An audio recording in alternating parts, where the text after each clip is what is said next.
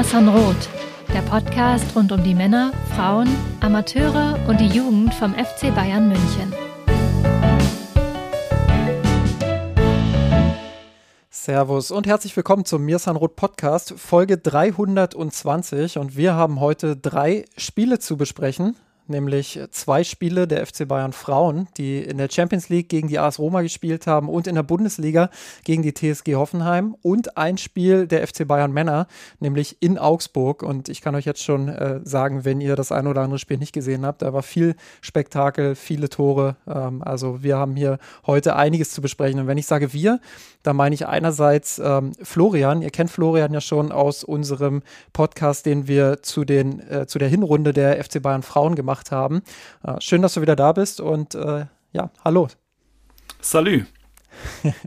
und äh, dann haben wir heute noch einen Debütanten mit dabei, nämlich äh, Elisha. Elisha hat schon ja, einen Spielbericht für uns geschrieben. Er hat schon äh, über die Historie des FC Bayern geschrieben, unter anderem den Artikel ähm, über die, ja, die englischen Coaches, äh, die einst ähm, so ein bisschen die Richtung des FC Bayern mitgeprägt haben.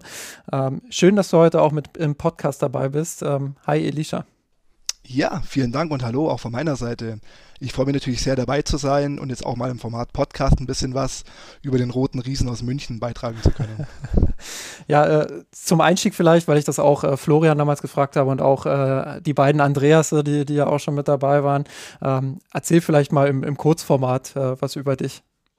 Ja, gerne. Also letztendlich kann man vielleicht sagen, ich bin im Allgäu aufgewachsen, habe auch da so ein bisschen die, die rote Prägung, sage ich jetzt mal, mitbekommen bin zu einer Zeit Bayern-Fan geworden, als gerade 2002 mit der WM in Japan und Südkorea Oliver Kahn so ein bisschen über allem gethront hat, was so das, die Aura oder das Prestige anging und dementsprechend hat mich das auch als damaliger äh, F-Jugend-Torwart sehr, sehr stark geprägt und bin dadurch auch so ein bisschen an den FC Bayern weiter herangerückt und seitdem eigentlich wirklich leidenschaftlich mit dabei.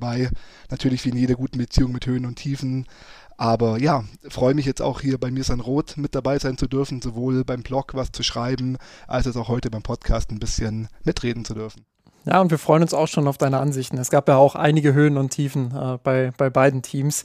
Ähm, ja, vorweg äh, an unsere HörerInnen, ähm, wir schalten grundsätzlich oder wir lassen äh, bei uns im Podcast Werbung schalten von unserem Hoster Podigy, die wiederum mit dem äh, Partner ähm, 7-One Audio ähm, dafür zuständig sind, quasi äh, bei uns dann auch Werbung zu schalten. Manchmal passiert das, manchmal passiert das nicht. Das hängt quasi von der Verfügbarkeit von passenden Werbeanzeigen oder von äh, entsprechenden Werbeanzeigen ab. Ähm, wir haben aber keinen Einfluss darauf, welche Anzeigen das genau sind, ähm, warum wir Werbung schalten erfahrt ihr unter anderem auf mirsanrot.de slash unterstützen. Ihr findet diesen Link auch bei uns ähm, in, in, der, in den Show Notes und natürlich auch auf der Seite, wenn ihr einen entsprechenden Banner beispielsweise anklickt. Auf dieser Seite erfahrt ihr auch, wie ihr uns finanziell unterstützen könnt. Ähm, Ihr kennt den klassischen Weg, patreon.com slash mirsanrot. Ähm, dort könnt ihr den Podcast unter anderem auch werbefrei hören. Und dann gibt es aber mittlerweile auch zwei weitere Wege, uns zu unterstützen, nämlich einmal über PayPal und einmal über Überweisung. Ähm, ja, das ist jetzt, glaube ich, eine, eine gute Woche her, dass wir das eingeführt haben. Und ähm, einige haben diesen Weg bereits genutzt und haben uns bereits äh, finanzielle Unterstützung ähm, ja, geleistet. Dafür sind wir sehr dankbar, wollen uns an der Stelle auch nochmal ähm, ganz herzlich bei allen bedanken, die sich dazu entschieden haben oder die auch vorher schon über Patreon uns unterstützt haben. Das ist extrem wichtig für uns. Ähm, wir, wir gehen sehr transparent um mit unseren Zahlen. Wir gehen transparent damit um, ähm, warum wir Unterstützung brauchen. Ähm, all das findet ihr auf mirsanrot.de slash unterstützen. Ähm, wie gesagt, der Link ist in den Show Notes. Gut, ähm, dann starten wir mal rein in die Themen. Ich habe es ja schon angekündigt. Die Frauen haben zweimal gespielt, nämlich einmal in der Champions League gegen die AS Roma. Ähm, da lief es nicht ganz so glatt, könnte man sagen. Äh, Valentina Giacinti bringt die AS Roma in der 33. Minute mit 1 zu 0 in Führung. Dann dauert es bis zur 87. Minute, bis Lea Schüller den äh, fast schon erlösenden Ausgleich zum 1 zu 1 äh, macht. Ähm, erlösend deshalb, weil die Bayern mit einer Niederlage ausgeschieden werden aus der Champions League Gruppenphase. Zu diesem Zeitpunkt äh, musste man zwar noch abwarten, wie Paris am Abend spielen würde gegen Ajax, ähm, aber das Ergebnis ging deutlich an die Pariserinnen und dementsprechend war die Konstellation so, dass der FC Bayern mit einer Niederlage raus gewesen wäre. Ähm, ja, wie gesagt, erlösendes 1 zu 1, 87. Minute. Denkst du, Manuela Giuliano macht in der 90. plus 3 das 2 zu 1 für die AS Roma. Und ähm, ja, die Lichter des FC Bayern schienen aus zu sein. Aber die Nachspielzeit war lang und es war wieder Lea Schüller, die in der 90. plus 6 den Ausgleich macht. Ähm, Florian, du hast das Spiel ähm, gesehen. Äh, wir haben uns äh, auch äh, so ein bisschen hin und her geschrieben bei uns im Slack, äh, konnten es kaum fassen, was da, was da passiert ist in diesem spektakulären Hin und Her. Was waren so deine, deine Erkenntnisse aus dieser Partie? Ja, also ich glaube, die Bayern-Frauen sind dann nochmal mit einem blauen Auge davon gekommen, im wahrsten Sinne des Wortes. Ähm, das Ausscheiden stand auf der Kippe, wie du es gesagt hast. Ich war überrascht, ähm, ob des Spiels. Man muss sagen, sie haben es eigentlich gar nicht, in der ersten Halbzeit gar nicht so schlecht gemacht, fand ich. Hatten dann auch so eine Doppelchance ähm, durch Dahlmann und ich glaube Schüller war es und gehen dann durch einen Katastrophen-Fehlpass von Georgia Stanway laden sie ja Rom quasi ein, die dann das 1 zu 0 machen. Und dann gab es fast keine Torchance mehr. Und das fand ich so ein bisschen ernüchternd und ähm, hat mir auch wirklich Sorgen gemacht für den weiteren Verlauf der Saison, weil sie einfach kein Mittel fanden gegen gut stehende Römerinnen. Die haben es clever gemacht. Die haben zwischen Angriffspressing und sich zurückfallen lassen abgewechselt. Und das 1-1 kam eigentlich aus dem Nichts und dann dachte man schon, okay, die Dusel Bayern sind zurück oder zum ersten Mal vielleicht auch die Dusel Bayerinnen. Ich weiß nicht, allzu viel Glück haben die Bayern bis jetzt nicht gebraucht, ähm, aber die Abwehrleistung war dann auch ein zweites Mal indiskutabel, ähm, als die Spielerin dann komplett frei steht am eigenen, ähm, im eigenen 5-Meter-Raum. Und dann hat man es wieder erzwungen, also positiv, wenn man was positiv äh, sehen möchte, und ich bin ein positiver Mensch, sage ich, sie haben sich zweimal zurückgekämpft, sie haben es äh, erzwungen, aber da war spielerisch schon ganz, ganz viel im Argen. Ja, und äh, also was, was wirklich, ähm, was man vielleicht auch noch weil du gerade gesagt hast, du bist ein positiver Mensch, was man da vielleicht noch äh, ergänzen könnte, ist, dass es für die Bayern Frauen natürlich auch nicht so leicht war, jetzt äh, wahrscheinlich aus einer relativ langen Pause auch äh, zurückzukommen. Sie hätten dieses DFB-Pokalspiel äh, in Osnabrück gehabt. Ähm, das wurde, wurde dann ähm, abgesagt. Dementsprechend äh, war dieses Spiel bei der Roma das, das erste Pflichtspiel jetzt im neuen Jahr. Die Roma hat vorher ähm, bereits ein Spiel absolviert, ähm, hatte zumindest äh, diesen, diesen Kaltstart nicht in diese Champions League. Ähm, ich glaube, das, das macht schon auch nochmal einen kleinen Unterschied. Das ist vielleicht eine kleine Ausrede, aber grundsätzlich bin ich da schon bei dir. Das ist ja eine Entwicklung, die haben wir ja gegen Ende der, der Hinrunde auch gesehen, dass die Bayern sich immer schwerer auch damit getan haben, sich vorne wirklich auch die Chancen rauszuspielen und die dann auch zu nutzen. Ähm, jetzt ist die Hoffnung, glaube ich, zurückgekehrt äh, mit Pernille Harder, dass sie äh, im Zentrum sich da entsprechend auch bewegen kann und, und die Räume kreieren kann. Ähm, hat das in der ersten Halbzeit auch zwei, dreimal sehr gut gemacht zwischen den Linien. Aber so, so richtig, äh, der Punch vorne ist halt nicht entstanden. Und ähm, das ist was, klar, Defensive der Roma ist eine gute Defensive, das steht außer Frage. Ähm, die spielen gut, die können gut verteidigen, die sind taktisch sehr diszipliniert, machen es den Bayern ähm, dann auch entsprechend schwer. Dann eben dieser Kaltstart, aber das ist trotzdem eine Sache, die ja auch über dieses Spiel hinaus ähm, schon eine besorgniserregende Entwicklung irgendwo war.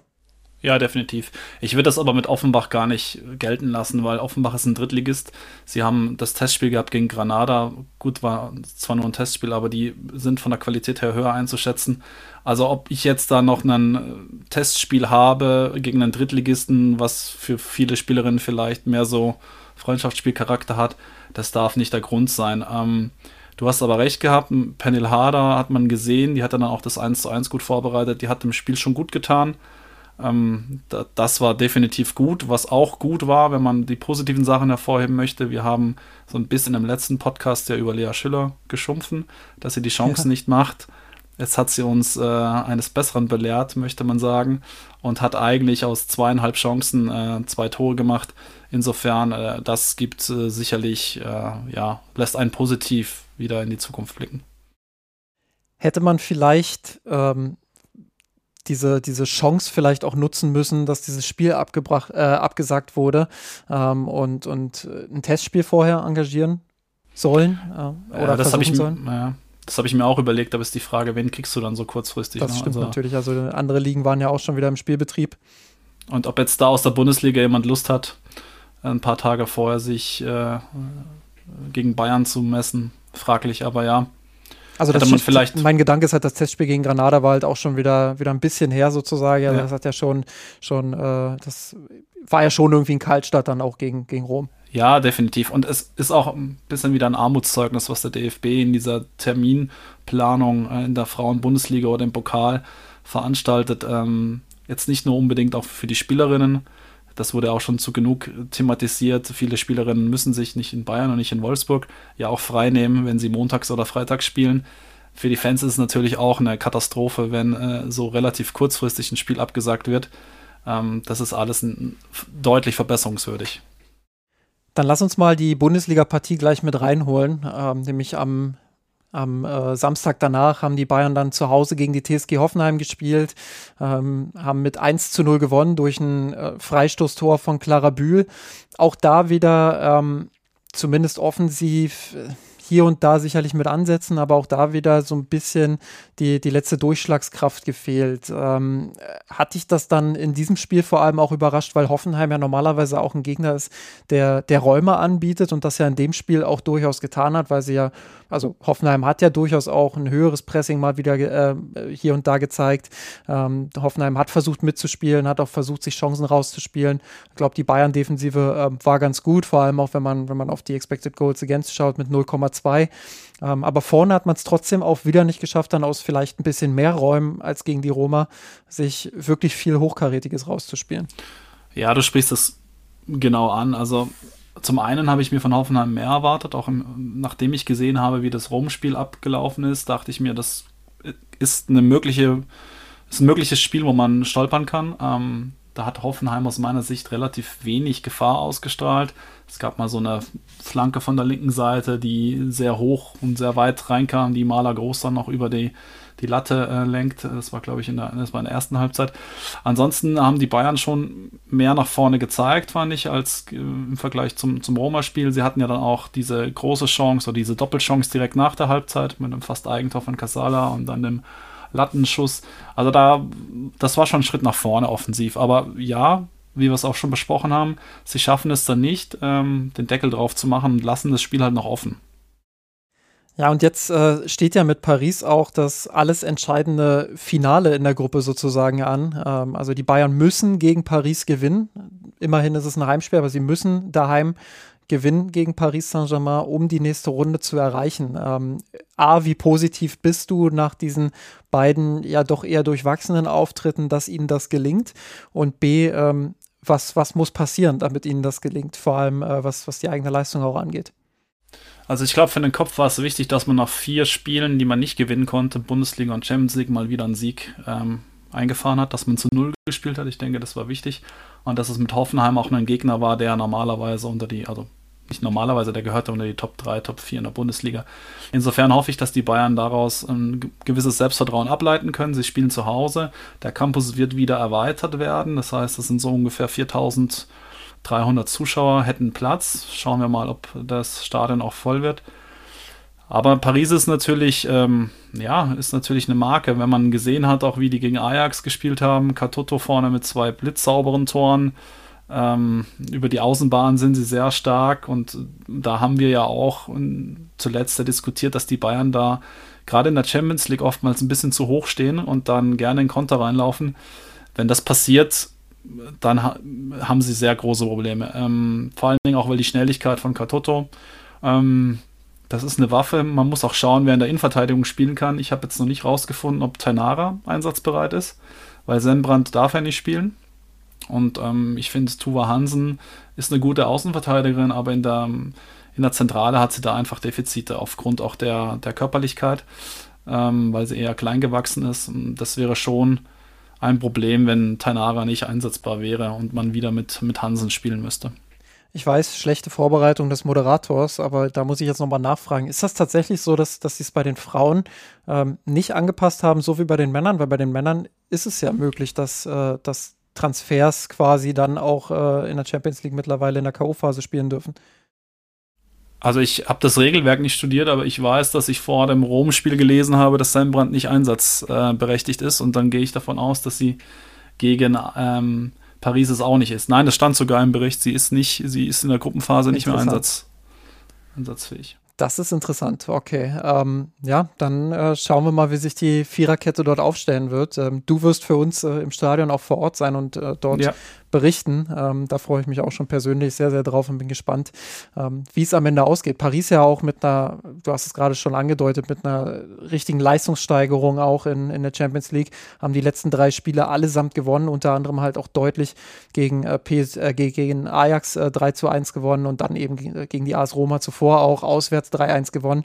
Also die haben schon äh, gezeigt, was sie für ein Team sind. Und ja, einerseits natürlich Schnelligkeit, das ist bei Paris immer ein Thema. Andererseits aber auch Kopfballstärke, was, glaube ich, erst recht dann eine Rolle spielt, äh, wenn die Bayern in der, in der Verteidigung beispielsweise wieder mit Tufa Hansen auflaufen, ähm, die du ja auch äh, recht kritisch gesehen hast in der Innenverteidigung, aber ähm, ja, die ja auch nicht die größte ist. Und wenn da Katoto irgendwie in dieses, in dieses Duell kommt, Katoto eine hervorragende Kopfballspielerin auch, ähm, also das äh, wird sicherlich auch ein interessantes Mismatch dann. Es wird auch interessant sein, wie man Baltimore ähm, stoppen kann, ähm, die ja teilweise mit den Ajax-Verteidigern Katz und Maus gespielt auf der rechten Seite. Also Naschenweng wird da auch vor einer interessanten Aufgabe stehen. Und man könnte, also Paris könnte ja dann Bayern auch einer Waffe in der Offensive äh, dann, ähm, ja, anders.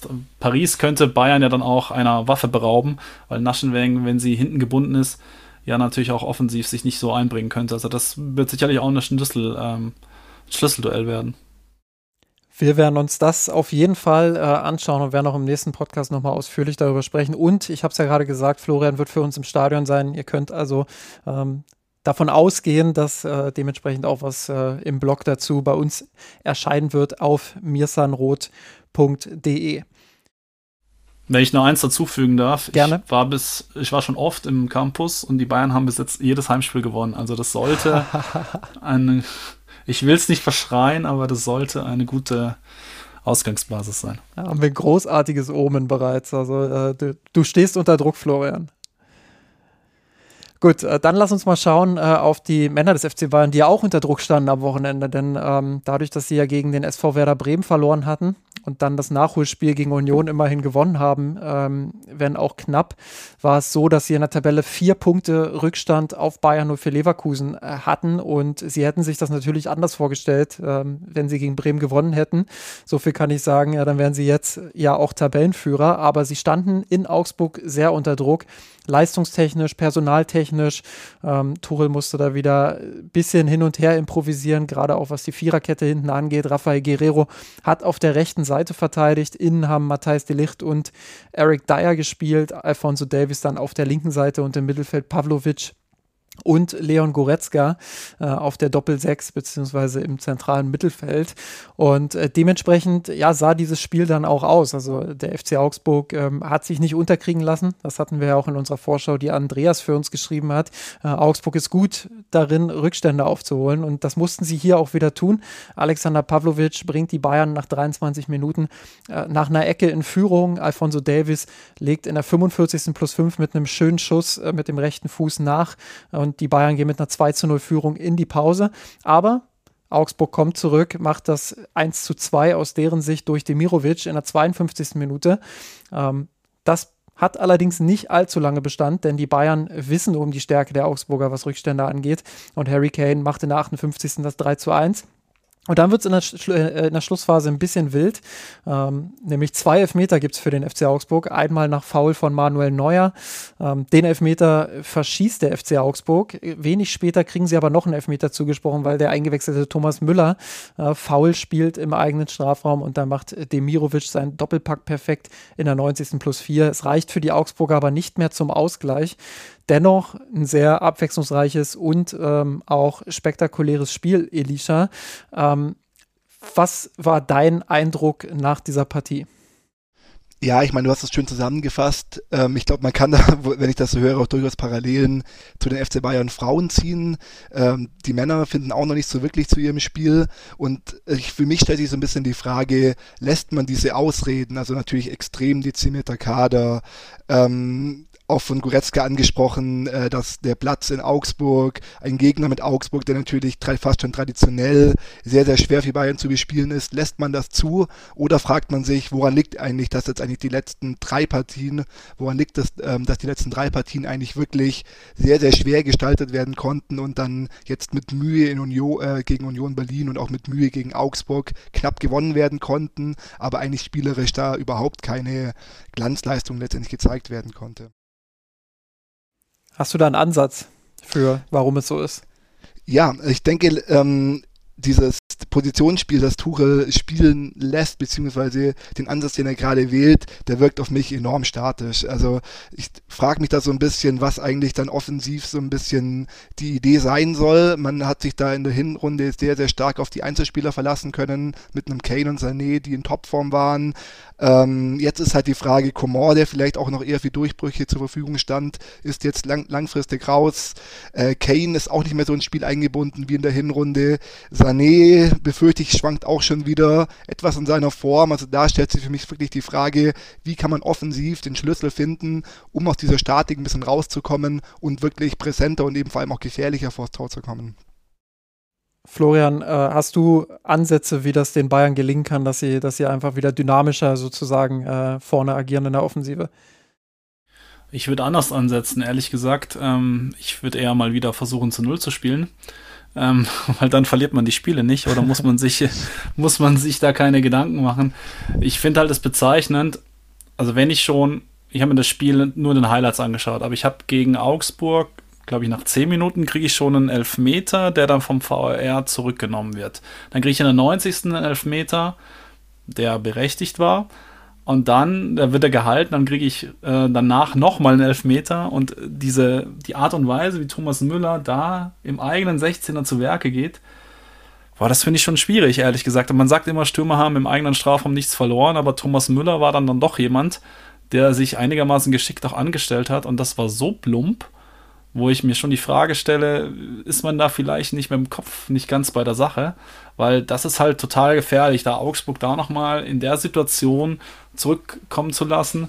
Und ähm, das ist für mich eher so ein Ansatzpunkt. Also die defensive Stabilität muss jetzt zwingend herbeigeführt werden. Klar, das ist eine Mammutaufgabe, wenn man eigentlich jetzt ständig mit einer anderen Viererkette spielt auch. Ähm, aber zur Defensive gehören ja auch immer alle Mannschaftsteile dazu und da, da passt das aus meiner Sicht noch nicht ganz hundertprozentig. Was auch enorm auffällig war jetzt eben auch im Spiel gegen Augsburg. Ich meine, klar, fairerweise, diese Viererkette spielt zum ersten Mal so zusammen. Da ja das erste Mal von Anfang an in der Bayern Startelf. Aber ein Davis, der wirklich defensiv zum Teil vogelwild agiert hat, auch was das Stellungsspiel anbelangt. Dyer und Delicht, die auch gerade beim Tor von Dimirovic ähm, beide ihn aus den Augen verlieren und auch gerade eigentlich die Stärke, die man sich von Dyer erhofft hat, Stellungsspiel und Kopfballspiel, waren da eben leider auch nicht vorhanden. Gut, es kann man eben noch den Bonus geben, dass er eben frisch dabei ist. Und ähm, da muss man fast schon sagen, Guerrero macht das auf der ungewohnten Position rechts fast noch defensiv mit am besten in der Viererkette.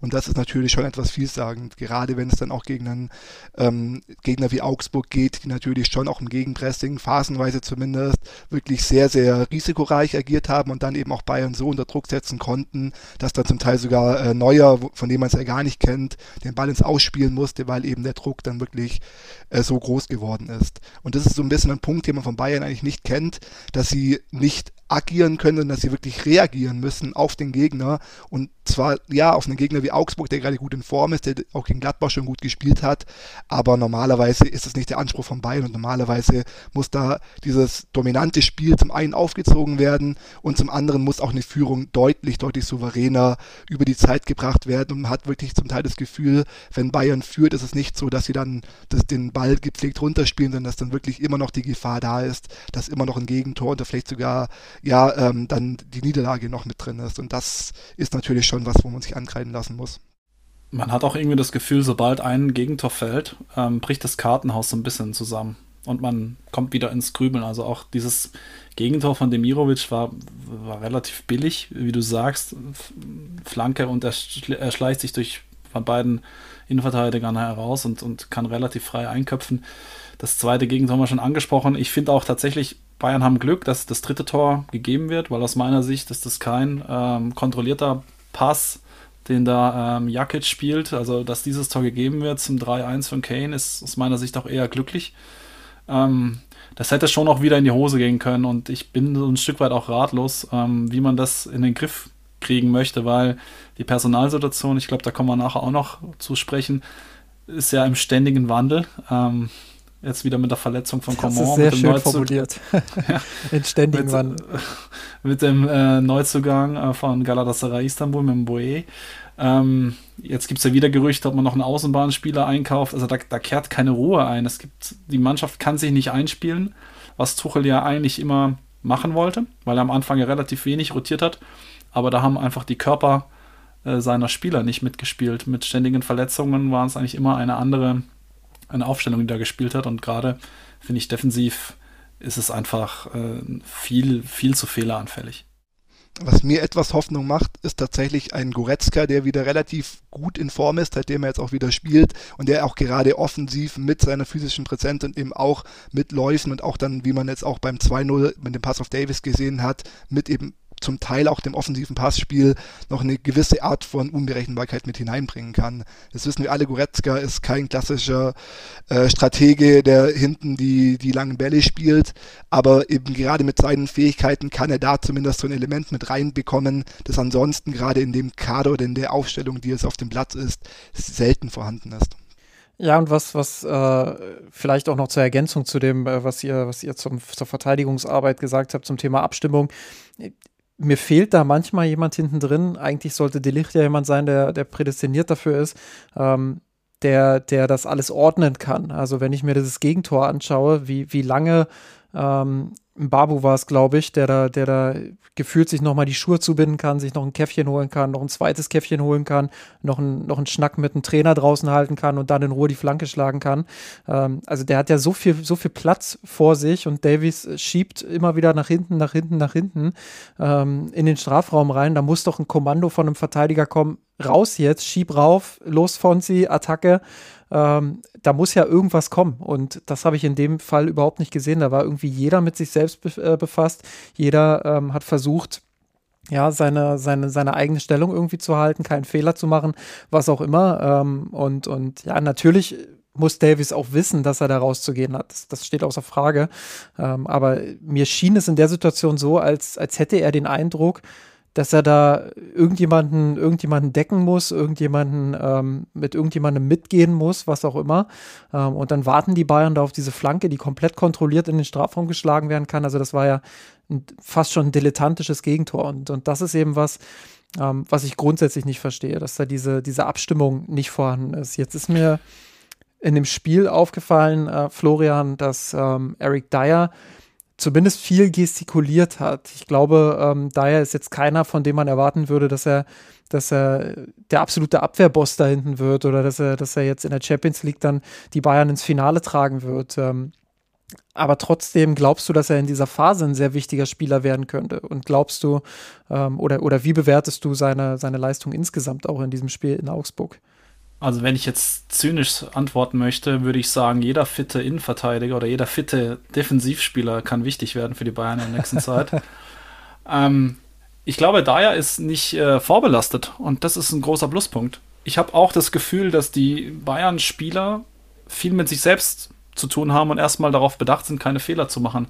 Und das, da kommst du automatisch in so eine reaktive Haltung ähm, die dem Bayern-Spiel nicht gut tut. Man könnte fast meinen, sie haben kein Selbstvertrauen, was ja eigentlich äh, einen krassen Widerspruch zum Vereinsmotto und zu dem Habitus ist, mit dem die Bayern agieren. Aber so wirkt es tatsächlich, was wir vorher gesagt haben. Sobald ein Gegentor fällt, äh, bricht das Kartenhaus ein bisschen zusammen. Sie schaffen es nicht, Führungen locker äh, runter zu spielen. Ich meine, wann haben wir denn zuletzt in Augsburg 2-0 geführt? Das ist ein Gegner, bei dem wir uns immer schwer tun. Dann führst du mal 2-0 und dann denkst du eigentlich, okay, jetzt ist hier Haken dran. Aber nein, immer wieder äh, bringst du den Gegner durch eigene Unzulässigkeiten zurück und hältst ihn am Leben bis in die 90. Minute rein, wo du dann äh, da nochmal so einen Elfmeter dann verursachst.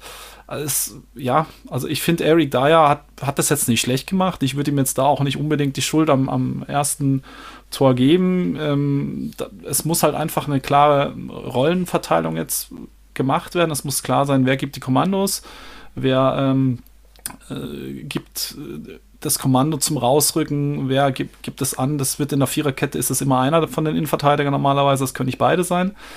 Das muss halt definiert sein. Und vielleicht ist das gerade auch noch so ein Findungsprozess. Daher hat er die ersten 90 Minuten jetzt gespielt, davor ist er reingekommen, weil Upamecano verletzt war.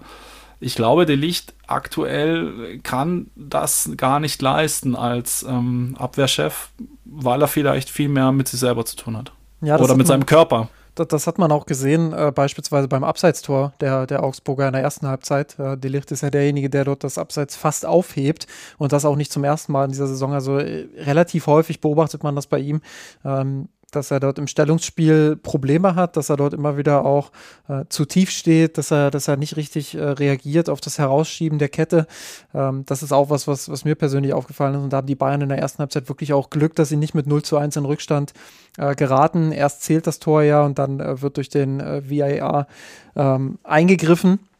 Ähm, das sind ja auch so Situationen, die nochmal dazu beitragen. Und äh, ich habe auch tatsächlich das Gefühl, dass es äh, Selbstbewusstseinsproblem ist. Auf der anderen Seite ähm, Elisha, könnte man nicht auch das Spiel so ein bisschen in die Richtung frame, dass man sagt, ähm, die Bayern haben sich gegen Widerstände aufgebäumt. Sie haben, ähm, sie wissen, dass sie aktuell keinen guten Fußball spielen. Sie wissen, dass sie nicht die, die breiteste Brust haben. Ähm, sie, sie haben gegen den sehr schweren Gegner gespielt, äh, bei dem sie sich in der Vergangenheit auswärts sehr oft auch schwer getan haben. Du hast die Platzverhältnisse angesprochen.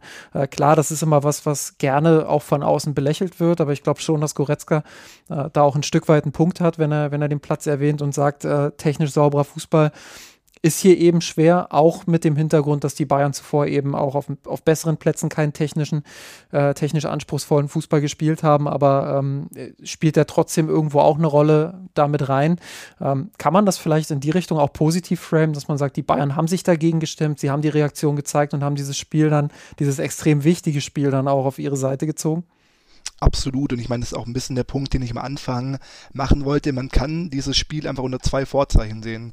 Man kann eben wirklich genau diese Punkte, die du nennst, mit hineinrechnen und sagen, es war jetzt ein ähm, Pflichtsieg, den man irgendwie geholt hat, den man erkämpft hat, oder man spricht eben die Defizite an, die, an, die wir gerade relativ deutlich ausgebreitet haben. Und interessanterweise finde ich, kann man dieses, diese gesamte, ja, ich sage jetzt mal Erzählung, positiv oder negativ über die gesamte Saison ziehen. Wenn man positiv sieht, dann haben wir sehr viele Punkte in der Bundesliga geholt, dann stehen wir äh, in der Champions League ungeschlagen da gegen einen relativ leichten oder verhältnismäßig leichten äh, Gegner in der K.O.-Runde. Dann äh, ist das System insgesamt, auch wenn wir jetzt vielleicht mal Augsburg auskoppeln können, defensiv stabiler als noch in der letzten Saison. Also es gibt schon ein paar Punkte, an denen man sich äh, aufbauen kann. Ähm, das ist immer die Frage, inwieweit man das zulässt und inwieweit das dann vielleicht auch zu einer Art Zufriedenheit führt, die dann, ja, dann in der Weiterentwicklung so ein bisschen verhindert. Aber ich hoffe, dass da sowohl das Trainerteam als auch die einzelnen Spieler, und so würde ich sie auch einschätzen, durchaus auch die Selbstkritik haben und da zu sehen, das war jetzt wirklich nochmal gerade so über die Zeit gerettet oder gerade noch so ein Sieg und die nächsten Spiele, gerade wenn es auch gegen äh, Gladbach geht, die jetzt auch ähm, am letzten Wochenende gegen Leverkusen defensiv sehr, sehr, sehr eklig zu bespielen waren, dann wird eine deutliche Leistungssteigerung auch gerade offensiv vonnöten sein, um da drei Punkte mitnehmen zu können, was wahrscheinlich notwendig sein wird, um Leverkusen weiter unter Druck zu setzen. Florian, bist du eher Team Positiv Frame und äh, ähnlich wie bei den Frauen als positiver Mensch dann auch äh, daran die Dinge festzumachen oder, oder siehst du es dann doch eher äh, deutlich kritischer aktuell? Na, ich finde, es ist immer so eine Ansichtssache, auch welche Erwartungshaltung man hat. Ich glaube, in der aktuellen Phase mit den Verletzungen, die wir schon angesprochen haben, ist es einfach wichtig, drei Punkte zu holen, Woche für Woche. Wenn man äh, Meister werden möchte und wenn man äh, in die Champions League weit kommen möchte, muss man seine Spiele gewinnen. Das tun die Bayern jetzt mit äh, Ausnahme ähm, Bremen aktuell. Wie sie es tun, ist sicherlich nicht gut. Aber es ist auch immer so die Frage, ja, ähm, was ist denn aktuell von der Mannschaft zu erwarten? Und ich bleibe da dabei, das haben wir, glaube ich, das letzte Mal auch schon angesprochen, wenn du halt ähm, zum elften Mal in Folge deutscher Meister bist, Ich weiß nicht, ob du da noch so wahnsinnig viel Lust verspürst, jetzt zum x-ten Mal in Augsburg antreten zu müssen. Ähm, ich kann mir schon vorstellen, dass es da so ein Stück weit menschlich ist, dass du da einfach das letzte ähm, Stückchen Motivation oder Esprit dir dann nicht so leicht von der Hand geht. Vor allen Dingen, wenn du dann eigentlich weißt, egal was ich mache, ich spiele ja trotzdem, weil es de facto keine Konkurrenzsituation aktuell gibt. Also ich kann ja eigentlich, wenn ich nicht gerade Thomas Müller bin oder Mathis Tell und Erik Choupo-Moting, ähm, die wochenlang eigentlich auf der Ersatzbank saßen und ein paar Minuten bekommen haben, hat ja eigentlich jeder gespielt, weil sie fit waren und die anderen die Konkurrenz eben nicht. Das ist sicherlich auch eine Situation, die nicht gut ist. Ähm, ich hoffe, wenn dann Kim und Masroi hoffentlich fit zurück sind, wenn sich an Sascha Boy äh, eingelebt hat, äh, wenn es dann mehr Optionen gibt, dass dann auch automatisch die intrinsische Motivation wieder ein Stück weit höher ist, ähm, ja, halt 90 Minuten Gas zu geben auf dem Platz. Das ist auch ein Punkt, den ich bei Sané nochmal hervorheben würde. Jetzt ist natürlich Sané in der Kette der Kritik vielleicht eher ein bisschen weiter hinter, hinten anzusiedeln, aber auch er, bei ihm habe ich das Gefühl, es ist schon wieder so ein bisschen diese schwankende Form, die wir von ihm ja jetzt wirklich aus mehreren Saisons schon kennen. Und Sané, wie er in der Hinrunde gespielt hat, ist, glaube ich, über alle Zweifel haben. Auch gerade im Zusammenspiel mit Kane war das teilweise wirklich Weltklasse, was da kam. Aber jetzt auch wieder die letzten Spiele äh, ist er bemüht, er hat wieder seine Aktionen, aber häufig die letzte Entscheidung ist wieder die falsche oder dann eben auch unglücklich oder es wirkt alles sehr unglücklich, was er gerade wieder spielt und ich hoffe, dass da dann auch die nächsten Spiele wieder eine, ja, ich sage jetzt mal eine Konstanz auf hohem Niveau rein, äh, hineinkommt, weil gerade ihn und auch Kane braucht jetzt diese Offensive, ähm, weil ansonsten ist eben mit der Coman-Verletzung, Gnabry ist immer noch verletzt, äh, Tell werden wir jetzt später auch nochmal dazu kommen, inwieweit er noch eine vollwertige Alternative sein kann, ist einfach wenig da, außer Sané momentan vorne auf den Außenbahnen. Dann lass uns doch gleich mal über die, über die verletzten Situation sprechen. Äh, Kingsley Coman hat sich äh, in Augsburg äh, leider schwer verletzt, ähm, hat einen Innenbandriss im, ich glaube, im linken Knie, auf jeden Fall in einem der Knie. Ähm, hat er sich einen Innenbandriss zugezogen äh, beim Tor von Pavlovic. Uh, unglückliche Situation. Ähm, wird jetzt sehr, sehr lange ausfallen, zwei bis drei Monate vermutlich. Äh, dementsprechend äh, brauchen die Bayern dort äh, eine, eine, Alternativlösung. Auch Serge Gnabry wird ja laut Kicker noch ähm, bis Anfang März in etwa ausfallen. Ähm, Florian, müssen die Bayern nochmal tätig werden? Und falls nein, ähm, wie können sie diesen, diesen Ausfall kompensieren? Ja, das ist jetzt eine gute Frage. Auf der einen Seite, äh, wenn man jetzt den Kader anschaut, würde man sagen ja, aber auf der anderen Seite ähm, ist es halt auch immer so ein Punkt. Wir haben jetzt Ende Januar. Wen willst du jetzt holen, der Sinn ergibt, der nicht überteuert ist, der dann das Gefüge nicht komplett durcheinanderwirbelt, der sich komplett integriert? Schwierig. Ich weiß es nicht. Also Saragossa, den man ja im Winter, ähm, also den man schon für den Sommer fix hat, jetzt im Winter zu holen, das wird wahrscheinlich Granada nicht mitmachen. Ansonsten sehe ich, klar, könnte man jetzt irgendwo wieder 30 Millionen für einen mittelklassigen äh, Spieler ausgeben, damit man noch einen Flügelstürmer hat. Ich weiß aber nicht, ob, ob es für das Team selber nicht besser wäre, wenn es die Situation quasi mit dem bestehenden Kader jetzt löst. Weil wenn du jedes Mal wieder auf jede Verletzung einen neuen Spieler dazu kaufst on top, das stärkt zum einen nicht die Position der Leute, die da sind. Und äh, zum Zweiten kommt auch eine Unruhe in den Kader rein, weil wieder jemand integriert werden muss. Ähm, ich stelle mir, das, stell mir das nicht so einfach vor. Mit der Verpflichtung von, von Dyer hat man ja das gemacht, was man im Sommer eigentlich verpasst hat, würde ich jetzt mal sagen. Und mit Boy reagiert man jetzt so ein bisschen auf die allgemeine Verletzungssituation. Ich glaube, den hätte man sonst auch nicht verpflichtet. Nicht umsonst hat man ja eigentlich nach Leihtransfers Ausschau gehalten, um einfach da nochmal eine Option zu haben. Jetzt hat man den für 30 Millionen fix verpflichtet. Ich glaube nicht, dass das im Sommer äh, geplant war. Das ist äh, wahrscheinlich eine relativ spontane Entscheidung gewesen. Coman selber, äh, ich sage immer, das 10 Coman steht für Champions League, weil er da eigentlich performt. In der Bundesliga ist es ja eher so, ja, da macht er hin und wieder mal einen Assist oder gibt mal ein Tor, aber ähm, in meiner Communio 11, in, ich ihn, in der ich ihn aufgestellt habe, punkten eigentlich andere deutlich besser. Insofern, glaube ich, fehlt Commons eher, was die Statistiken angeht, in der Champions League. Nichtsdestotrotz natürlich bitter für ihn und weil halt Nabri auch fehlt, gehen natürlich da schon ein bisschen die Alternativen aus, die jetzt eigentlich nur heißen können, entweder Musiala auf Außen oder Matisse Tell. Ja, ich bin da voll bei dir, Flo. Und ich meine, wie du es gerade angesprochen hast, letztendlich läuft es daraus hinaus, vertraut man Tell zu oder traut man Tell zu, auch in den wichtigen Spielen eine entscheidende Rolle ähm, ja, einnehmen zu können? Oder geht man wirklich, wie du sagst, diese halbgare, äh, die, die, halbgare Lösung ein, dass man sagt, man holt jetzt vielleicht einen Außenspieler, was natürlich auch in Winter nicht gerade die leichteste Aufgabe ist, ob es dann ein Bundesligaspieler wie Vargas, Führig, Bayer so von der Kragenweite ist, ähm, könnte man sich überlegen.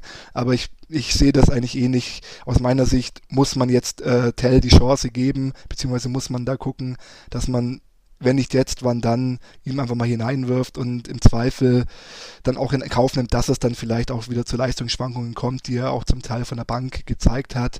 Aber die Alternativen geben aus meiner Sicht nicht viel her. Jetzt hätte ich noch eine Frage an Justin, weil ich meine, Boey ist ja auch jemand, der offensiv sehr stark äh, oder seine Stärken hat. Was, was denkst du, äh, wäre der auch ein Spieler, der vielleicht auf rechts außen auch eine Alternative darstellen könnte? Mm, ich glaube, der Output ist dafür, dafür nicht gut genug. Ähm, und ich glaube, er ist stärker, wenn er, wenn er aus tieferen Bereichen nach vorne stoßen kann. Also Output meine ich jetzt vor allem, wenn man, wenn man auf Tore Assists schaut. Ähm, da ist er jeweils bei vier Toren und vier Assists, glaube ich. Also der ähm, perfekte Ersatz wie Coman sozusagen. das, das könnte, man, könnte, man, könnte man in die Richtung natürlich auch framen, klar. Ähm, Nee, aber also ich glaube, er ist stärker, wenn er so aus einer tieferen Position nach vorne stoßen kann. Äh, was man natürlich überlegen kann, gerade jetzt mit, mit dem Transfer auch, ähm, dass man auf eine Dreierkette umstellt. Da ist dann wieder die Frage, hat man überhaupt genug Spieler, die man, die man dann innen aufstellen kann? Ähm, da müsste Tuchel dann wahrscheinlich wieder Kompromisse eingehen, aber gerade ähm, gegen tiefstehende Gegner wäre das schon auch mal interessant zu sehen. Ähm, mit Davies auf dem linken Flügel und, ähm, und Boe dann auf dem, auf dem rechten Flügel. Und äh, dann hätte man da zwei sehr offensive Außenverteidiger, Flügelverteidiger ähm, und würde ein bisschen mehr ähm, aufs Zentrum fokussieren, wo ja Musiala, Müller, Sané beispielsweise allesamt am stärksten sind, äh, Kane ja sowieso. Ähm, das wäre schon interessant, mal, mal so eine, so eine offensive Dreierketten-Variante zu sehen gegen den tiefstehenden Gegner. Ich glaube zwar nicht, dass äh, Tuchel äh, jetzt Müller, Musiala, Sané und Kane äh, in einem Dreierkettensystem aufstellt, weil das wäre dann äh, schon, dann bleibt ja nur noch ein Sechser übrig quasi. Ähm, aber ich kann mir schon vorstellen, dass er, wenn, wenn er genug Spieler für eine, für eine Dreierkette findet, dass er dann sagt, okay, mal so ein 5-2-3 ausprobieren oder so.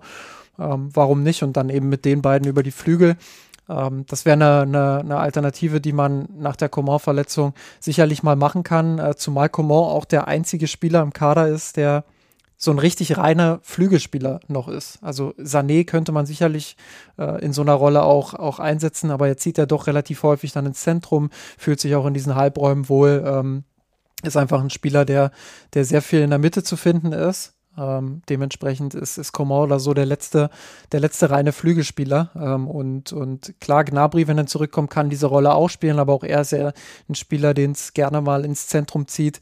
Also insofern ist das schon interessant, wie die Bayern jetzt darauf reagieren und wer dann eben auch die Breite im Spiel gibt. Äh, wenn Thomas Müller auf dieser Position aufgestellt wurde, hat es mir eigentlich nicht so gefallen. Ähm, das liegt einerseits an, an ja, an seiner, an seiner Physis, an seiner Athletik, äh, dass er einfach nicht der schnellste Spieler ist.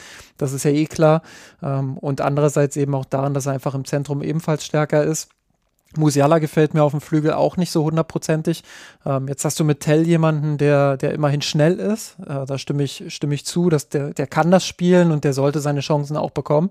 Aber ich sehe ihn in seiner aktuellen Form eben auch nicht als äh, sehr klaren Startelf-Kandidaten. Ich glaube, das ist eher jemand, den man ähm, mal ein bisschen früher einwechseln sollte, als man das in den, in den letzten Spielen getan hat, um ihm da so ein bisschen auch den Rhythmus zu geben, der dann gegen müde Verteidiger äh, nochmal mit seinem Tempo auch was bringen kann. Ähm, ja, und ich sehe ihn auch nicht so richtig auf dem Flügel. Also auch wenn er, wenn er technisch stark ist, auch wenn er gut dribbeln kann, auch wenn er schnell ist, sehe ich ihn eher auch in zentraleren Räumen. Und ähm, das ist so die Frage, die mich seit der Coman-Verletzung eigentlich umtreibt. Holt man da jetzt noch jemanden, hm, bin ich eher bei Florian. Ähm, A, kriegst du jetzt nur noch Spieler, die, die nicht das Bayern-Niveau haben und äh, überbezahlst die. Und B, kommt mit Saragossa dann eben jemand im, im Sommer, den du ja, für, den hast du ja aus Gründen verpflichtet und äh, dem jetzt noch einen Spieler da irgendwie im Kader vorzusetzen, ähm, ja, wäre irgendwie auch Quatsch. Ähm, also so eine, so eine richtige Übergangslösung gibt es da nicht. Insofern, äh, glaube ich, muss man es mit dem Kader richten. Und äh, es ist wieder mal die Kreativität von Tuchel gefragt. Und ähm, jetzt könnte ich wieder den ganz großen Bogen spannen, Florian, und könnte sagen, wenn wir jetzt über die Bewertung von Spielen wie gegen Augsburg und so weiter sprechen, ähm, dann ist es sicherlich nicht nur eine Tuchel-Frage, nicht nur eine Systemfrage, sondern eben auch eine Kaderfrage ein Stück weit. Und äh, da bin ich echt gespannt, wie, wie, wie äh, Tuchel da jetzt darauf reagieren wird und welche Kompromisse er eingeht. Also ich glaube schon auch, dass Tuchel ein Stück weit die ärmste Sau ist, weil er, äh, ja, also ist doch so. Ich glaube, ja, er hat klar. schon andere Vorstellungen und er hat, wie viele Verletzte haben wir aktuell? Zehn? Elf? Ich weiß es nicht. Oder verletzte und abwesende Spieler. Ähm, er kann eigentlich nie das spielen, was er will. Und er muss immer improvisieren und ähm, darf sich dann aber anhören, dass er es ja nicht kann. Also so ganz ähm, vergnügungssteuerpflichtig ist der Job gerade nicht, den er hat beim FC Bayern. Ja, und dann kam ja auch äh, jetzt die Reaktion der Bayern, die ja, die ja äh, ein Statement heute veröffentlicht haben, nachdem Dietmar Hamann, äh, Chefkritiker par excellence, äh, da nochmal äh, nachgehakt hat. Ähm, stimmst du zu, äh, Elisha? Ist, ist Tuchel aktuell die ärmste Sau? Mm, ja, kann man so sehen, aber da ähm, würde ich gerne wieder auf das Augsburg-Spiel zurückkommen und so ein bisschen, ähm, was ich interessant fand, dass zum Beispiel Goretzka und äh, Pavlovic sehr, sehr tief gespielt haben. Und da kann man sich natürlich schon fragen, warum diese taktische Einstellung so gewählt wurde und warum man nicht gesagt hat, Goretzka zieht ein bisschen hoch und ähm, agiert ein bisschen offensiver. Was ich damit meine ist, es gibt natürlich schon auch so Stellschrauben, die dann auch vom Trainer letztendlich äh, zu verantworten sind. Und das ist auch nicht, läuft auch nicht alles rund, auch gerade im Offensivspiel. Und klar, also die, die, äh, ich sage jetzt mal, die Handicaps haben wir jetzt alle zur Genüge genannt und auch dann das, diese Hamann-Geschichte ist natürlich auch ein leidiges Thema. Aber ich würde auch nicht die Verantwortung komplett von Tuchel wegnehmen, auch wenn ich grundsätzlich immer noch von ihm überzeugt bin und auch ihn für den richtigen Trainer in München halte. Aber auch da muss ein bisschen justiert werden aus meiner Sicht. Ja, definitiv. Ich finde halt auch, was man nicht aus den Augen verlieren sollte, Nächstes Jahr ist das Champions League-Finale in München. Das ist wie auch 2012 wieder das große Ziel der Bayern. Jetzt muss man sich halt intern auch die Frage stellen vielleicht auch die Fans. Ist, geht man dann bewusst auch mal vielleicht ein Übergangsjahr ein, wo es vielleicht nicht so sauber läuft, wo man dann vielleicht dann auch, gerade jetzt was die Kaderplanung angeht, mal Spielern wie Matis Zell vielleicht mehr Spielzeit gibt, im Hinblick darauf hin, dass die dann vielleicht im nächsten Jahr eine große Rolle spielen und das auch vielleicht auch Spieler sein können, die ein Gesicht des FC Bayern sein können, die ähm, da dann auch über mehrere Jahre lang beim FC Bayern spielen. Ähm, oder versucht man halt wieder auf Teufel komm raus, äh, das Bestmögliche rauszuholen auf Gedeih und Verderb. Ich sage halt auch jetzt im, im Winter, wie wir es schon gesagt haben, wirst du auf, die, auf den offensiven Außenbahnen höchstens einen Leihtransfer machen können, weil es, äh, es gibt jetzt niemand mehr einen Spieler ab, der dich weiterbringt. Ähm, und du hast ja auch noch Saragossa, ähm, den du im Sommer holst. Also da bist du ein Stück weit selber blockiert durch die Transferaktivitäten, die du schon gemacht hast.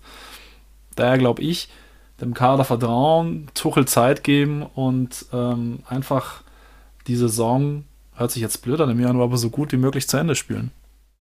Ja, sehe ich, sehe ich tatsächlich ähnlich. Und ähm, also was ja jetzt auch noch interessant wird äh, mit Blick auf das Leverkusen-Spiel auswärts. Ähm, ihr habt es gesagt, jetzt geht es daheim gegen, gegen Angstgegner Borussia Mönchengladbach. Ähm, auf der anderen Seite äh, ist es möglich, dass dort äh, Leroy Sané und Matthias Delicht sich vielleicht oder einer von beiden eine gelbe Karte holen. Bei beiden droht aktuell eine Sperre. Also die haben beide vier, vier gelbe Karten und dann äh, hat äh, Florian gerade schon gesagt, also aktuell fehlen zwölf Spieler, wenn man denn äh, unter anderem auch äh, Tarek Buchmann und äh, Tom Hülsmann noch mit einrechnet. Wenn man die rausnimmt, dann sind es halt äh, zehn Spieler aktuell aus dem Profikader, äh, die fehlen. Darunter auch Bunazar, klar, ähm, der jetzt auch nicht so viele Minuten in der Vergangenheit gesammelt hat, auch Daniel Perez, aber eben auch Spieler wie eben Serge Gnabry, ähm, Konrad Leimer, Nusayim Masraoui, ähm, dann, dann äh, Kim natürlich, der gerade nicht da ist, da Jo Upamecano, also Kimmich, der jetzt, äh, bei dem man mal schauen muss, wie es weitergeht mit seiner Schulterverletzung, Komau, der sich jetzt das Innenband gerissen hat, also äh, das sind schon sehr viele Ausfälle und irgendwann glaube ich, kommt auch ein Kader wie der des FC Bayern, unabhängig davon, wie er aufgestellt ist, unabhängig davon, dass er ohnehin relativ dünn ist. Ähm, da kommt jeder Kader irgendwann an seine Grenzen, wenn man so viele Ausfälle hat. Und ähm, jetzt auf jeden Ausfall irgendwie mit Panik zu reagieren und da noch einen Spieler zu kaufen und da noch einen auszuleihen, ähm, halte ich jetzt letztendlich auch nicht für den richtigen Weg. Ich glaube, was der FC Bayern, und das geht, glaube ich, vor allem in Richtung Max Eberl dann auch, der ja äh, bald übernehmen wird, ähm, ich glaube, dass der FC Bayern da strategisch einfach auch zulegen muss. Also ähm, Elisha hat es vorhin gesagt, äh, auf, bezogen auf das Spiel der Bayern, glaube ich, oder was Florian, ich weiß gerade nicht mehr, ähm, dass die Bayern viel reagieren und, und wenig agieren. Und ich finde, das ist auf dem Transfermarkt recht ähnlich aktuell. Also äh, dieser, dieser Bowie-Transfer, ich finde den, find den sportlich total nachvollziehbar und ich finde es gut, dass der FC Bayern den geholt hat, weil es einfach ein talentierter Fußballer ist, weil der offensiv dem Spiel geben, äh, viel geben kann, weil er physisch sehr stark ist, weil er auch im Zweikampfverhalten stark ist. Klar, er kann äh, äh, es ist noch ausbaufähig, äh, was die Konstanz angeht, etc. Ähm, das, das ist bei einem jungen Spieler so und ähm, er hat Entwicklungspotenzial, das, das muss man mit einrechnen. Ähm, aber die Frage ist ja, wie strategisch ist dieser Transfer? Und äh, da hat Florian vorhin auf den Punkt gebracht, hat gesagt, er, ich glaube, der wäre nicht gekommen, wenn sich jetzt äh, nicht noch was äh, an dieser verletzten Situation getan hätte, nämlich mit Konrad Leimer, der sich dann verletzt hat. Äh, da waren ja die Gerüchte auch eher Richtung äh, Laie von Mukiele oder Laie von Trippier, beides hat nicht funktioniert. Dann verletzt sich Konrad Leimer und dann sagt man, okay, doch, äh, jetzt, jetzt holen wir äh, Bowie und geben für den viel Geld aus. Ähm, sehr spontan ähm, und, und das finde ich zumindest, ähm, ist schon auch ein Stück weit ein besorgniserregendes äh, Signal. Und da muss der FC Bayern einfach wieder hinkommen, dass man die Position strategischer plant. Du wirst nie 100% jeden Spieler strategisch verpflichten können. Du musst immer mal auch auf Umstände reagieren.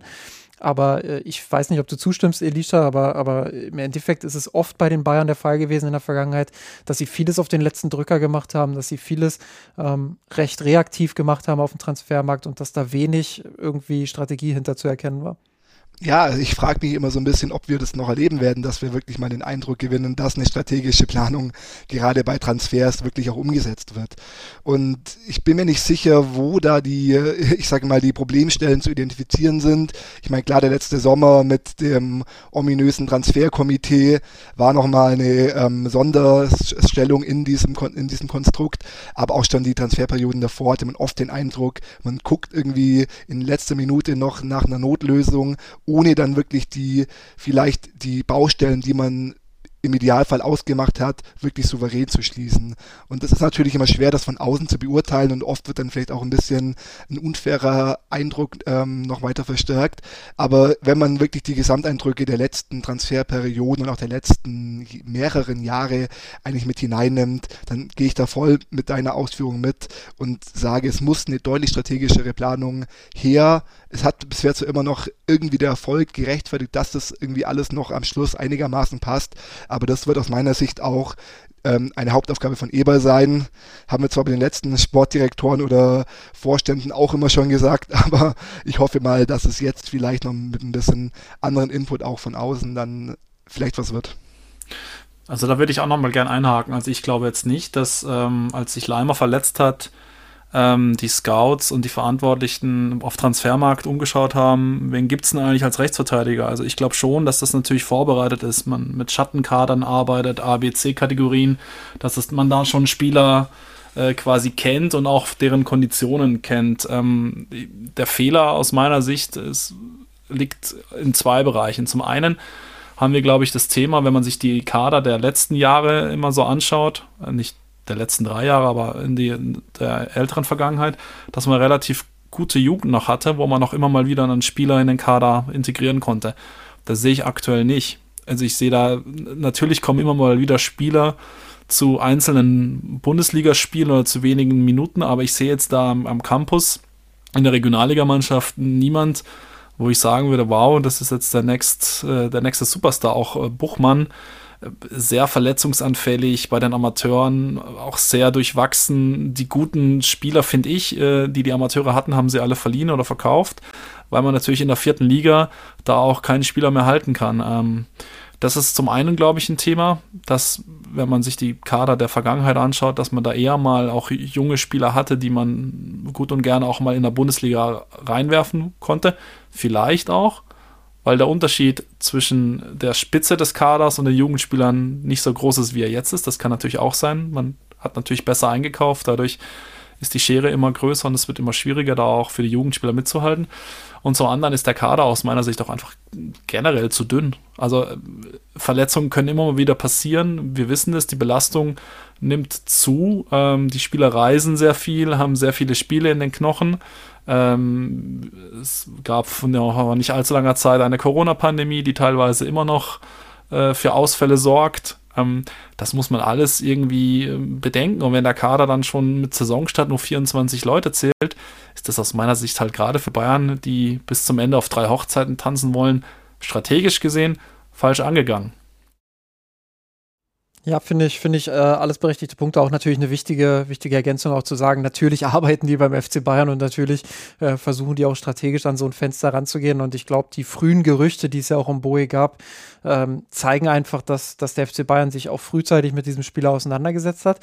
Ähm, aber trotzdem hat es irgendwo dann ein kleines Geschmäckle, wenn man, wenn man sich äh, ja irgendwo dann doch auch gegen ihn entschieden hat. Äh, das hat zumindest den Anschein gemacht und sich für äh, eine Laie von einem anderen Spieler entschieden hat. Ähm, und, und beides hat nicht so funktioniert. Klar kann man dann irgendwo auch positiv hervorheben, sie haben eine Alternative, aber andererseits ähm, ist es dann eben auch ein Stück weit äh, reaktiv und ein Stück weit ähm, ja, wir, wir, bezahlen jetzt viel Geld, weil sich eben Konrad Leimer noch verletzt hat. Also ich glaube ja. schon, dass dieser Punkt äh, eine entscheidende Rolle gespielt hat. Klar, nicht so wie, wie, wie äh, du es jetzt angedeutet hast, dass, äh, dass Leimer sich verletzt hat und auf einmal äh, haben sie gesagt, okay, wen gibt es jetzt auf Transfermarkt? Das natürlich nicht.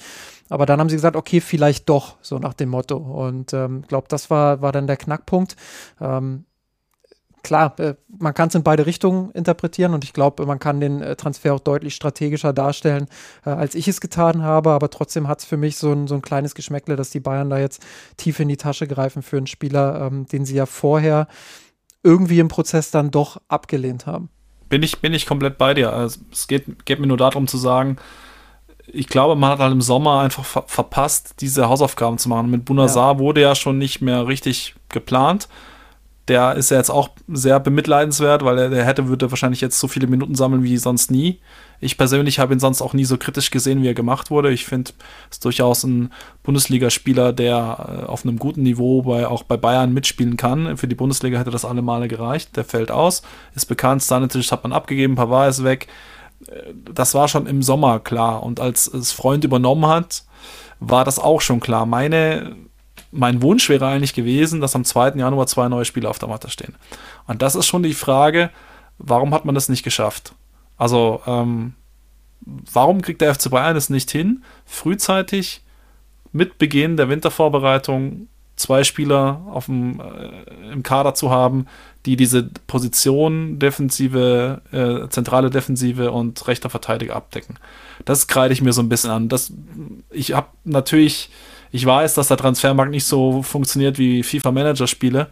Das ist mir auch klar, aber der Anspruch des FC Bayern müsste schon sein, den Kader so schnell wie möglich zusammen zu haben. Und dann kommst du eben, wenn dann noch Verletzungen dazukommen, in so eine reaktive Sache hinein, weil natürlich alle wissen, A, hast du Geld und B, hast du keine Spieler. Ja, dann, wenn die in äh, Istanbul dann anrufen und sich nach Boer erkundigen, dass der dann mal schnell 10 Millionen Euro teurer wird, äh, ist nur logisch. Und man sieht es ja auch in mehreren Positionen. Das ist nicht nur die Rechtsverteidiger oder die Innenverteidigerposition. Man hat das ja auch genau an dieser defensiven Mittelfeldposition gesehen, dass man im Sommer an Reis dran war, dass dann offenbar nicht schnell genug gemerkt wurde, dass das irgendwie dann doch nicht realisierbar ist, dass dann am Schluss noch Palinia in, schon oft besprochen, knapp geholt werden sollte, das nicht geklappt hat. Im Winter jetzt Palinia dann irgendwie wieder zu teuer war, man gesagt hat, Pavlovic ist dann der, auf den wir bauen auch letztendlich nachvollziehbar, aber im Sommer wird es dann schon wieder mit Subimendi geplant. Also man hat das Gefühl, man erkennt zwar schon irgendwie die Schwachstellen im Kader, logischerweise, es sind alles Profis, die da arbeiten, aber diese Umsetzung und auch dann wie schnell und wie souverän das umgesetzt wird, da ist dann deutlich Luft nach oben und ja, da wird sich dann wirklich zeigen, ob dann im Sommer dann eine Kehrtwende kommt oder ob wir dann letztendlich immer uns da weiterhangeln und immer mit Notlösungen oder Teilnotlösungen hantieren müssen. Also ich finde, da ist ganz entscheidend, kann man jetzt halten davon, was man möchte, von der Personalie Eberl. Wenn Eberl wieder relativ spät fix gemacht wird, dann werden die Transfers auch relativ fix, äh, relativ spät wieder fix gemacht werden. Das ist so ein Thema, äh, wenn der FC Bayern Eberl haben möchte, wäre es gut, wenn sie ihn jetzt bald äh, offiziell machen, damit er da schon mit seinen Ideen zusammen mit Freunden arbeiten kann. Wenn es erst im März, April der Fall ist, dann sind vielleicht die Spieler, die man ablösefrei bekommen haben, bekommen kann, schon, schon weg. Und da wäre einfach zu wünschen, dass die Bayern schnell reagieren.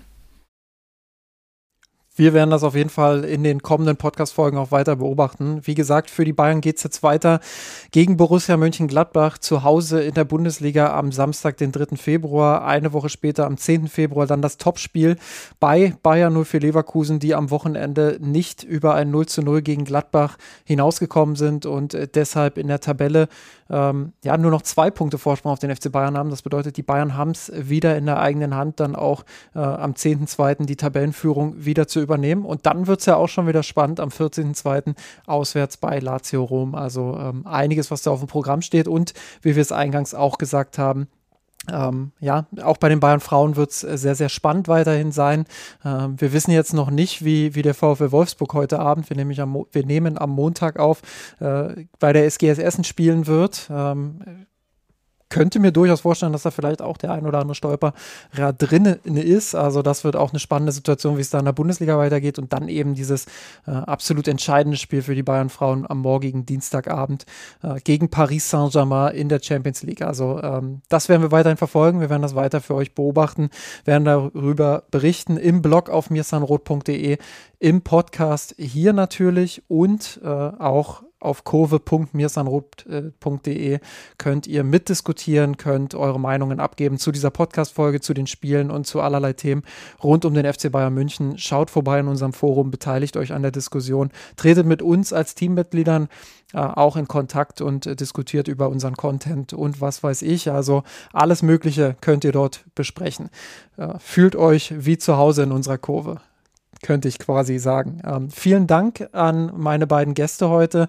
Ähm, hat mir sehr viel Spaß gemacht. Ähm, einerseits Dankeschön an Elisha. Ich finde äh, ein sehr, sehr ähm, ja, gesprächiges Debüt, ein sehr ähm, kompetentes Debüt. Hat mir sehr viel Spaß gemacht, mich mit dir zu unterhalten.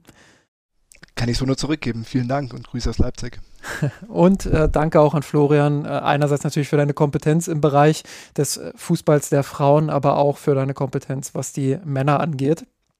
Sehr gerne.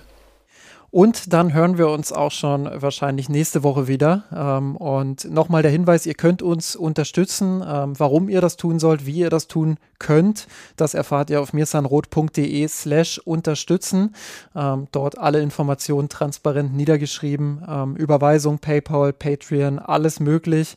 Wir brauchen eure Unterstützung, um unseren Content, so wie wir ihn in den letzten Wochen auch geliefert haben, in Quantität und Qualität weiter aufrechtzuerhalten und freuen uns uns daher über jeden und jede, der oder die uns unterstützt.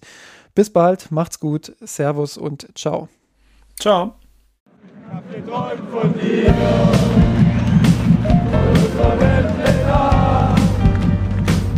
Mia Sanroth, der Podcast. Falls es euch gefallen hat, abonniert uns und hinterlasst uns eine Bewertung in den einschlägigen Podcatchern eurer Wahl.